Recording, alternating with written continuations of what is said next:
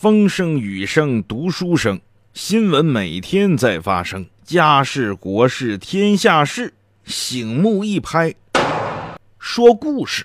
本节目由尹铮铮工作室独家制作。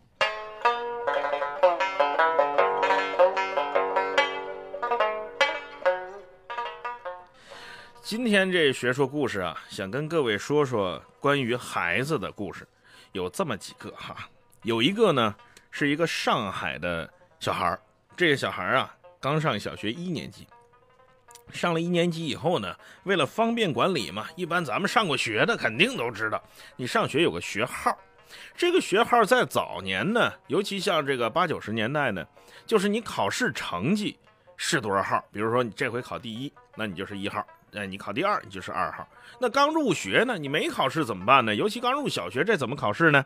那就随机分号。哎，有的是按照你报名时间的这个早晚，比如说你先来的，你就一号呗。后来你二号，实在不行按名单一下排下来，然后编个号就行了。结果这个小孩啊，摊了个什么号呢？十四号。这个家长就不干了，在群里边啊，现在都有一个家长微信群，老师也在这群里，就开始公然的指责老师，说这个你说谁愿意十四号？这多不吉利！这个国际上都不用十四号，按照国际惯例，逢到十四号都得跳过去，然后顺延。我们孩子应该十五号，然后后面十六号、十七号，剩下往后排。这个老师就表示了，这个学号啊，只不过就是方便管理的一个编号，它没有什么特殊意义，也不存在什么考试成绩啊、班级座位啊等等，这些都没有。可是这位家长依然不依不饶啊，而且居然还用各种英文单词辱骂这位老师。他可显他自己国际化了，用各种英文你想得到的，在英国电影里边，在美国的大片里边，呃，看得到偶尔听到的一些英文脏话的单词来侮辱这位老师，而其他家长呢也就劝说这个不就是个编号吗？你这不至于这样。置之不理，甚至有人说：“谁喜欢要十四号，你拿去，我跟你换。”有一位家长就说了：“我看那个截屏，我有一位家长说，我上学的时候就是十四号，没什么，我不也长到现在吗？无所谓。”然后这位家长说：“那你这样，我把我们家孩子学号给你，你把你们家孩子学号给我啊，等等等等。”哎呀，有这样的家长啊，我怀疑这个孩子的成长历程啊，应该会比较坎坷。为啥呢？事儿太多且无知。为什么说事儿太多？就是一个编号。你这个这里边哪有什么吉利还是不吉利？另外一个，为什么说他无知？国外每一栋大厦都有十四楼，你要是出过国的话，你一定知道，按键上面都有个十四。外国人不喜欢什么数呢？外国人最不喜欢的呀是十三。所以呢，看上去很洋气，实际上一不小心就暴露了自己，他无非就是个土人嘛。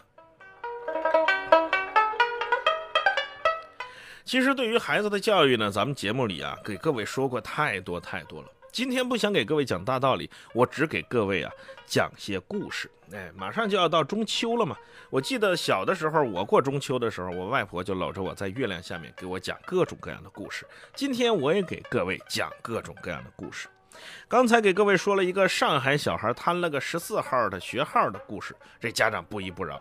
接下来呢，咱给各位讲一个德国的小孩。在德国呀，有一个小孩叫菲尔，五岁，从小啊，实际上是跟着他爷爷长大的，因为可能他父母啊跟爷爷住一起，哎，住个小别墅里边。可是他五岁的时候啊，爷爷去世了，哎呦，这个菲尔整天就特别伤心，因为从小跟爷爷长大嘛，对爷爷的感情特别浓厚，每天晚上睡觉呢，都希望爷爷给他讲睡前故事。现在爷爷不在了。父母告诉他，爷爷去了天堂。这个菲尔的小孩每天晚上就在想念爷爷，睡觉之前都要哭一会儿，然后就想问问爷爷，这个天堂到底是什么样的？在天堂过得好不好？有没有跟人吵架？吃的好不好？住的好不好？有没有什么好玩的？在天堂身体怎么样？这个一闹啊，就闹了两三个月。父母实在没办法，说这样吧，菲尔，你给爷爷写封信吧。这菲尔说：“这信我应该寄到哪儿呢？”他父母就说：“你先写吧。”然后这小菲尔啊，就给这个爷爷写了一封信。父母呢，把这封信绑在一颗气球上面，把气球放飞，说：“你看，这样爷爷就能收到信了。”可是有寄的信得有回的信呢，要不然怎么跟爷爷联系呢？可愁坏了这个父母。过了一个月，突然呢，菲尔收到了一个包裹，这个包裹里面有一只玩具熊，同时还有一封给菲尔的信。信上是这么说的：说菲尔，你的气球飞得够高，我收到信了，这只熊送给你，伤心的时候就抱抱。我在天上很好，别挂念。菲尔的妈妈说呀，收到这个包裹之后非常开心，而且呢，菲尔现在也不哭了，也不闹了，也不吵着要看爷爷，整天就抱着这只玩具熊。他们很感谢这位给菲尔寄包裹的好心人。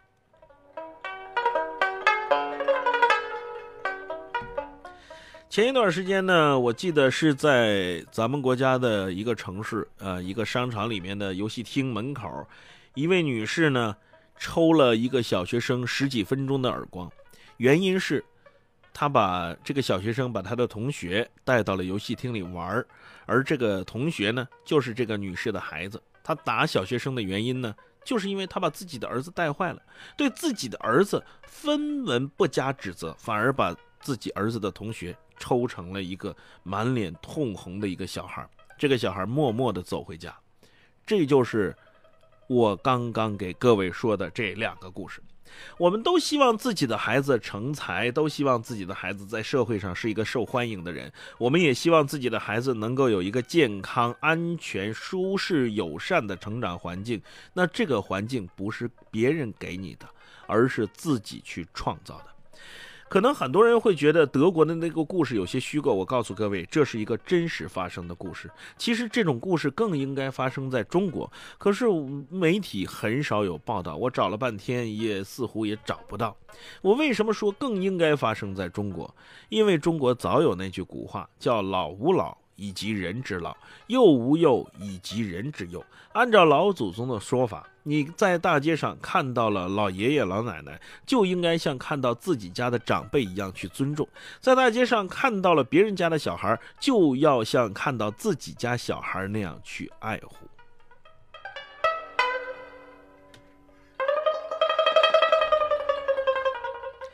最近呢，有一位美国的交换生到了南京。他到南京之后呢，住在了南京一户普通的市民家中，而就是这个美国的交换生，把这个家庭的中国母亲给深深的震撼了六次。这六次是咋震撼的呢？第一次啊，是这个母亲刚从机场接到这个美国美国的姑娘，那都是同龄人嘛，要不然怎么叫交换生呢？就是他这个母亲觉得这个美国女孩比自己的闺女高了一头。哎，高挑，皮肤白皙，脸上带着真挚的微笑，非常动人。而第一顿早餐呢，这个为了让这个美国孩子感受一下中国传统的美食文化，人家准备的是这个扬州的小笼包，还有小馄饨。哎，这孩子们吃的很开心。美国女孩也用筷子，说是为了入乡随俗，特地去学习的，而且用的还很熟练，可见是提前练了不知道多长时间。用餐接近尾声的时候啊，美国女孩就跟这个家庭说：“这是我吃过的最好吃的早餐，非常感谢你。”这个母亲就觉得这个孩子这么会赞美别人，她第一次就被震惊到了。她说：“我给我的闺女做了十几年的饭呢，也没听到啥赞美。她感觉被赞美的感觉特别美妙，一下子就把人和人的距离拉近了。这是第一次。第二次是当天吃晚饭的时候啊，这个母亲要显示一下厨艺啊，炒了个番茄炒蛋啊，炒了个这个做了个。”糖醋排骨，然后反正就是四菜一汤，大家边吃边聊，吃的也很开心。两个孩子在聊天，然后呢，吃完饭了以后嘛，母亲当然就一个一家里面女人干活总是多的，她就开始收拾碗筷啊，到厨房洗碗啊、拖地什么的。这个女孩连忙站起来说：“你需要我帮助吗？”这是第二次，而且她不是客套性的说要不要我帮忙，我来，而是真诚的说要不要我帮助。哎，这这个母亲一连忙说不用不用不用，你们聊你们聊。他自己这位母亲自己又说：“我女儿十几年，从来没为我着想过。”而这个美国女孩想帮这个中国母亲洗碗，这看得出来是本能的反应，是瞬间的，是习惯使然。第三次就是聊天啊，跟这个这个母亲的中国母亲跟美国女孩闲聊天，然后就看她这个护照很旧了，一看明显就是用过很多次了。一个高中生十几岁的一个小姑娘，怎么用了这么多次的护照？然后就很好奇，说你到底都去过哪些国家？这个女孩说，这这是我第三本护照，我大概走过了三十多个国家。一般呢，假期学校都组织同学出去游学，而这一次是我第一次到中国，主要想去一下上海呀、南京啊、北京啊、西安呢。说这个四个城市是家长和老师精心挑选出来的，因为这四个城市代表了中国的过去和现在。这位母亲特别佩服，说你这么周游世界，那学习怎么办呢？成绩落下怎么办呢？你要知道，在中国，孩子的暑假相当于第三学期耶，要奔波于各个学习班、培训班之间呢。而这个美国女孩说呢，我们平时的学习任务其实是很重的，呃，不是像你们了解那样，我们平时只是玩。我们平时学习任务很重，作业量一天大概回家要做五个小时以上的作业，而就这五个小时，把中国女孩都给震了。高中生做作业可能也。放了学以后，你也做不到五个小时嘛。而据了解呢，这个美国女孩家庭的情况呢，父亲在企业工作。母亲是家庭主妇，不用上班。可是这个女孩特别强调的是，你别看我母亲是家庭主妇，不用上班，我母亲很累很辛苦的。她是她日常生活要修整草皮呀，要清理游泳池啊。然后我哥哥是负责洗碗的，协助妈妈搞卫生的。我是负责照顾家里的两只狗和三只猫的起居生活。家我们一家人各负其责，井井有条。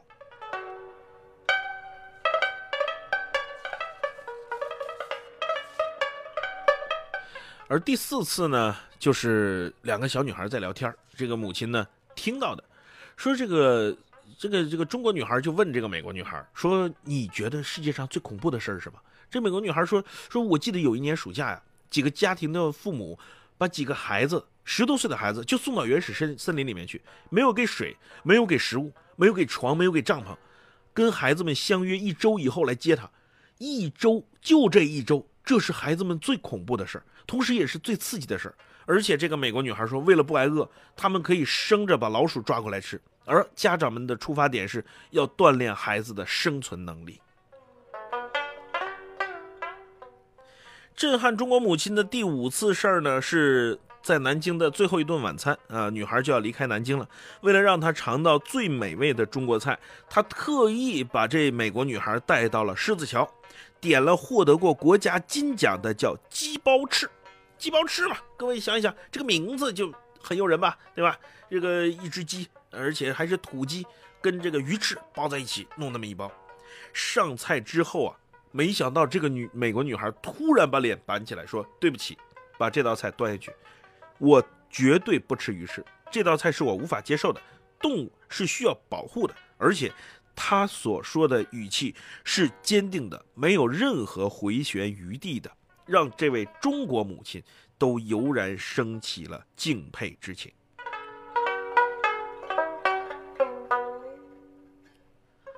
第六次呢，其实是件小事儿，是在游戏的过程当中，这个中国女孩嘛，想带着美国女孩去游戏厅里面，于是相约几个好朋友，说咱们去游戏厅逛一逛，呃，去赢一些游戏币，然后 happy 一下。结果一进到游戏城里面。几个中国孩子就奔到自己喜欢的夹娃娃呀，或者是什么的这些东西去了，而这个美国女孩没有，她是先观察，先把整个场子走一遍，观察一下哪一种游戏它的收益最大，然后就开始玩，赚了一些游戏币之后，再跟几个小伙伴分享，说我们再继续去玩各自喜欢的游戏，这样多好，你看。简简单单的一个举动，让这个中国女孩特别震惊。她跟妈妈说：“我们如果再这样下去，以后真的只能给他们打工了。”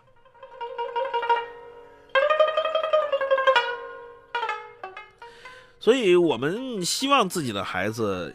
以后能够成龙成凤，我们希望自己的孩子以后能够成才，但是我们看看自己的培养模式，我不是说哪个国家的教育模式好，或者说不是哪个国家的教育模式就一定适合我们，我们只是在想，我们在给孩子灌输各种各样的知识的同时，我们再让他学各种才艺，什么钢琴呐、小提琴呐、萨克斯啊、肚皮舞啊，呃，包括这个芭蕾舞啊、武术啊、游泳啊、足球啊。让他们功利性的去拿各种各样的奖状，为自己的升学能找到一个好学校加一个砝码的同时，能不能教给孩子们一些实用的生存技能？比如说友善的跟人沟通，比如说由衷的称赞他人，比如说在别人家做客的时候，要时常想到我能为人做些什么。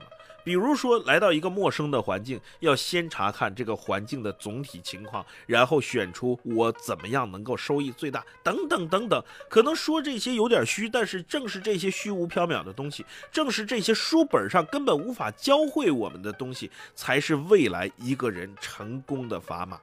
我们看，呃，现在。我们觉得那些成功人士，无论是恒大的老板许家印，还是这个万达的老板王健林，还是阿里巴巴的老板马云等等，他们很少开公司之初会拿出一大摞奖状跟人说：“你看我年轻的时候是有多么优秀，我过去取得了多么样辉煌的成绩，我拿到了多少多少个奖等等。”他们还不就是凭借自己的各种各样的特质，无论是坚韧不拔也好，无论是对市场敏锐的洞察力也好。还不就是走到了今天？那这些东西是学校里教的呢，还是从小培养的呢？还是父母言传身教教给他的呢？有的时候我在想，中国家庭，我一直在强调说，中国家庭缺少一种仪式感。呃，我很我我想了很久，该用什么样的语言，或者说该用什么样的方式来解释我自己认为的这种仪式感。后来我看到这个故事以后，我才发现，原来这就是仪式感。在家里面叫做各司其职。比如说，你看这个小女孩，她说，在我们家里，我爸爸在企业上班，他是要负责挣钱养家的；我母亲在家里料理家务，然后我的哥哥是负责刷碗和协助母亲搞卫生的。我是要照顾两只猫和三只狗的饮食起居的。我们一家四口人是有明确分工、各司其职的，而且是井井有条的。当然，你做完自己的工作之后，你可以帮助其他的人，你会得到夸奖，你会得到糖果，你会得到奖励等。等等等等，我们中国的家庭里面可能就缺少了这种各司其职。比如说，现在中国的孩子，我有一次跟朋友吃饭的时候，呃，我那个朋友说就抱怨说：“哎呀，我的孩子上六年级了呀，吃饭都要人喂。”哎，我说你抱怨是什么意思呢？他说这个孩子太不懂事了。我说这个孩子是谁的？他说是我的，但是你说怎么可以这样？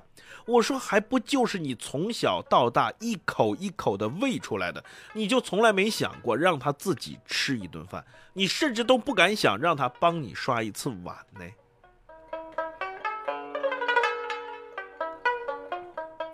其实对于教育，我没有更多的发言权。我的孩子还小，我也不知道未来他是一个什么样的人。我在想，呃，我们每一个人对于成功的概念都不一样。我们每一个人可能对于成功的定义也不一样，但至少很多家长的心态是一样的，希望自己的孩子成功。那么我在想，我们的家长能给孩子提供什么样的帮助？也许你会认为是给他提供非常好的物质保障，给他一个好房子，给他一所好学校，给他买各种各样精良的教材，给他提供世界上最先进的数码产品，带他去全世界各地旅游，等等等等。但是父母。提供给孩子最宝贵的，远远不是物质上的东西。我觉得应该是一个人某种方面的特质。这种特质叫做什么呢？归结成一个词，叫做招人喜欢。就是每当有朋友跟我探讨说你会怎么样培养孩子的时候，我就会跟他说：“我说我也没有太多的这个想法，但是至少我希望他能成为一个招人喜欢的人。那么什么样的人招人喜欢呢？”每一个人的想法都不同，也许是勤快的，也许是实诚的，也许是憨厚的，也许是善良的，也许是这个吃苦耐劳的，等等等等。不管，只要你的孩子未来能够招人喜欢，至少他在这个社会上能很好的生存。